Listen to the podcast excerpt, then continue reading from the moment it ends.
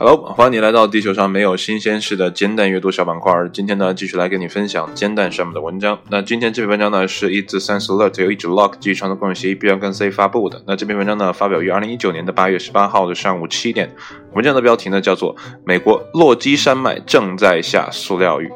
那之前呢，我有在往期的煎蛋的板块呢，跟你分享过关于呢塑料污染海洋的问题，也其中呢提及了海洋生物呢，呃，这个食用塑料啊，导致呢现在身体里面布满了这种塑料的微粒，啊，再加上呃前两天啊，我听到了呃一则新闻吧，啊说呢这些塑料呢已经飘到了不知道是南极还是北极啊，反正是在冰层当中呢发现了这些塑料的啊残渣，所以说呢人类对于地球的污染呢正在呃逐渐的扩大啊以及加剧，所以呢呃天上下塑料雨这件事情呢我并不觉得意外啊，反而是呢不下塑料雨呢我会觉得不正常。啊，所以呢，不管怎么说哈，还是先看一下文章是怎么解释这一事件的。好了，闲话少叙，一起来看文章的正文部分。那么，当来自美国地质调查局的一组研究人员呢，分析雨水样本中的氮污染时呢，他们发现了一些意想不到的东西，哎，就是塑料。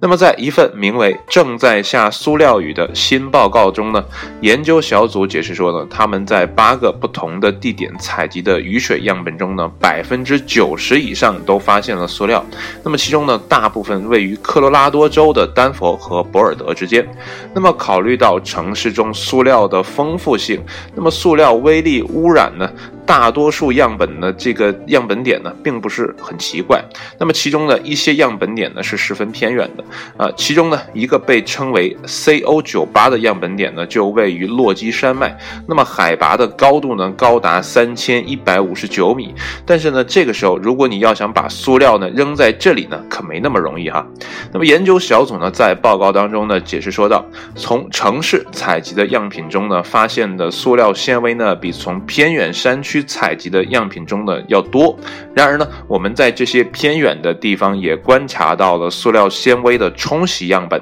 比如呢，落基山脉的国家公园里。那么这一切表明呢，湿沉降的塑料呢是普遍存在的啊，绝不仅仅是在城市里。研究小组呢发现，这些塑料呢大部分是一股股的，那么看起来呢像是合成塑料制成的微纤维，比如呢那些用来做衣服的纤维。那么其中呢蓝色是最常见的，那么除此之外呢也有红色、银色、紫色和绿色等颜色。那么这些塑料碎片啊其实是很小的，那么至少呢需要放大二十倍才能被肉眼所看到，但这并不意味着它们不重要。美国地质调查局的一位研究人员呢，兼化学家格雷格里·威瑟比呢，告诉《卫报》：“我认为呢，我们能与美国公众分享的最重要的结果是呢，塑料污染呢，其实远比我们看到的要严重。那么这些呢，微塑料藏在雨里和雪里啊，它们呢，已经成为了我们环境的一部分了。”这不是呢第一篇研究微塑料在意想不到的环境当中的论文。那么今年呢早些时候发表在《自然地球科学》上的一篇论文呢，在法国比利牛斯山脉呢发现了微塑料，并估计呢啊微塑料在大气当中的传播距离呢可长达九十五公里。与那些呢呃研究呢不同的是呢，美国地质调查局的这群研究人员呢并没有设备去找出塑料是如何。或或者为什么会出现在这些地区的？毕竟呢，他们是在试图研究氮污染。那么研究小组呢解释说道，这项研究呢并不是为了收集和分析塑料颗粒样本而设计的。那但结果呢却令人出乎意料，天上正在下着塑料雨，我们需要更好的方法来取样。鉴定和定量分析微塑料的沉积，并评估其潜在的生态影响。所以呢，呃，这个文章呢到这就结束了啊。其实呢，它是一个意外所得啊。刚才文中也说了，它是在研究氮的这种污染，结果呢却发现了塑料。所以呢，有些问题呢，这些专家呢确实没有办法给出一个很好的呃合理的解释。比如说呢，下面的弹友的留言啊，他叫科学家，科呢是。王字旁加个可啊啊！科学家他就说到了，通篇都没有解释为什么塑料碎片呢会随着大气而啊这个播散。那其实文章也说了，他们不是做这个相关研究的啊，这个还需要其他的专家啊，或者其他领域的，或者专门研究塑料的啊，或者研究这种啊专门雨水的啊，他们去再做一些分析或者说调查，才能给出一个更好的结论。当然了，呃。为什么会有塑料呢？在大气中播散？如果能把这个问题解决掉呢？也许呢，我们可能会多少改善一下环境。当然了，这也需要不断的调查和实验哈。那接下来呢，是来自无能狂怒啊，他说呢，呃，以前还有加了塑料颗粒的磨砂洗面奶啊，也不知道是哪个天才想出来的啊。我觉得这也是算是废物利用吧。当然了，如果你把这个塑料洗面奶洗完之后，显然这些塑料呢会流到水里啊，继续去污染我们的环境啊。不管它是微粒也好还是什么也好，总之呢会持续的污染我们环境。然后接下来呢是来自一个叫是奶的啊，他是这么说的：我们会被后人骂鼠目寸光啊。然后接下来呢有一个蛋勇的就回复他叫 LXBT 啊，为了不被后人骂鼠目寸光，把后人呢都扼杀在摇篮里啊。呃，现在读完这句话，其实我有在想，有些人为什么不想要孩子，想当当一个丁克？我觉得他们他们特别的高尚，呃，高尚和这个伟大，因为呢，他们不会让下一代的人来到到这个世界上承受我们这一代人所承受的痛苦啊，他们是脱及了低级趣味的人啊。当然了，这里面没有任何的态度啊。我不是调侃他们，我只是真的觉得说，啊，不让呃一些新生命来到这个世界上去体验这么糟糕的时代呢，也也是一个呃不错的选项。啊，这都是人的自由意志啊，所以呢，啊，没有呃理由去评判人家啊，要孩子和不要孩子，这都是每个个人的呃私权利啊，他有权利决定要还是不要。当然，有可能会有很多人提反对意见啊，说你干嘛不生孩子怎么怎么？我觉得这些呢，对于一个想要或者不想要的啊，这个呃说起来都没有任何意义啊。决定权在人家。好了，呃，这个话题扯远了。接下来呢是来自 K 啊，他说呢，我们下一代孩子呢生来呢就会含有很多塑料微粒啊，就像呢新细胞呃新细胞器一样。我觉得这种设想呢，并不是非常的遥不可及的，呃，其实呢，我之前啊做的呃这个没有做完哈，啊，就是一直没有更新的啊，就是我的那个个人的录音，呃，其实那个我就想讲一个关于塑料的一些科幻的东西啊，或者说都不是科幻，可能就是真实存在的东西，只不过呢我加工一下啊，但是呢，呃，一直啊没到出时间啊去继续把这个东西往下做。那接下来呢？等时间啊，呃，都呃这个空余比较大的话呢，我会继续把这个故事讲下去啊，因为这个故事一直在脑子里，不说出去我怕哪天都忘掉了。然后最后一条呢，这个留言啊，来自 PP 的，他说呢，两千年在东北出差，从一个城市坐长途大巴呢到另外一个城市，经过冬天的农村，光秃秃的树枝上挂满了各色的塑料袋，漫天飞舞。大家可以想象一个那个画面哈，其实很末世的一个画面啊，满天都是塑。塑料袋啊，树上都是塑料袋。其实这个事情在我小的时候印象还是很深刻的啊。一刮风啊，就会刮起很多的塑料袋。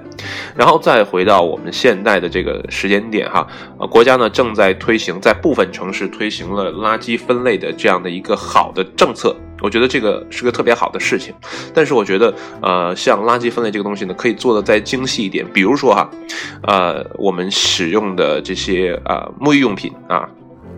这些塑料瓶啊，或者说我们的饮料瓶这些东西，我觉得都可以像当年一样。当年我们买啤酒的时候呢，是要还瓶子的啊，然后那个啤酒厂呢再把瓶子收回去，然后继续冲洗啊，再去盛酒。我觉得这个很环保。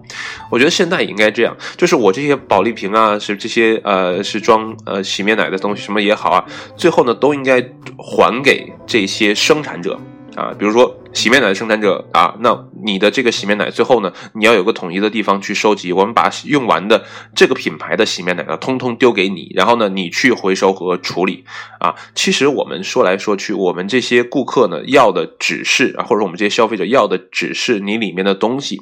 我觉得，呃，刚才在卫生间，我就突然发现哈，看到我的呃舒肤佳的香皂，我觉得舒肤佳香皂是最环保的一个产品啊。当然了，我不考，我没有考虑到说它洗完之后它所产生的化学物质是不是会有啊污染水资源这个问题。单从它啊包装上来讲，那它就很环保，没有任何的塑料的东西啊。纸壳啊，包装的一块肥皂，干的肥皂，你打开纸壳就可以直接用这块肥皂，然后把纸壳一丢，那么纸壳呢是可以循环利用的啊。我觉得这是非常环保的一种设计。当然了，如果你要想要什么沐浴液呀、洗头膏啊这种东西装在纸盒里，这件事情显然是不现实。所以呢，我觉得生产商应该承担更多的。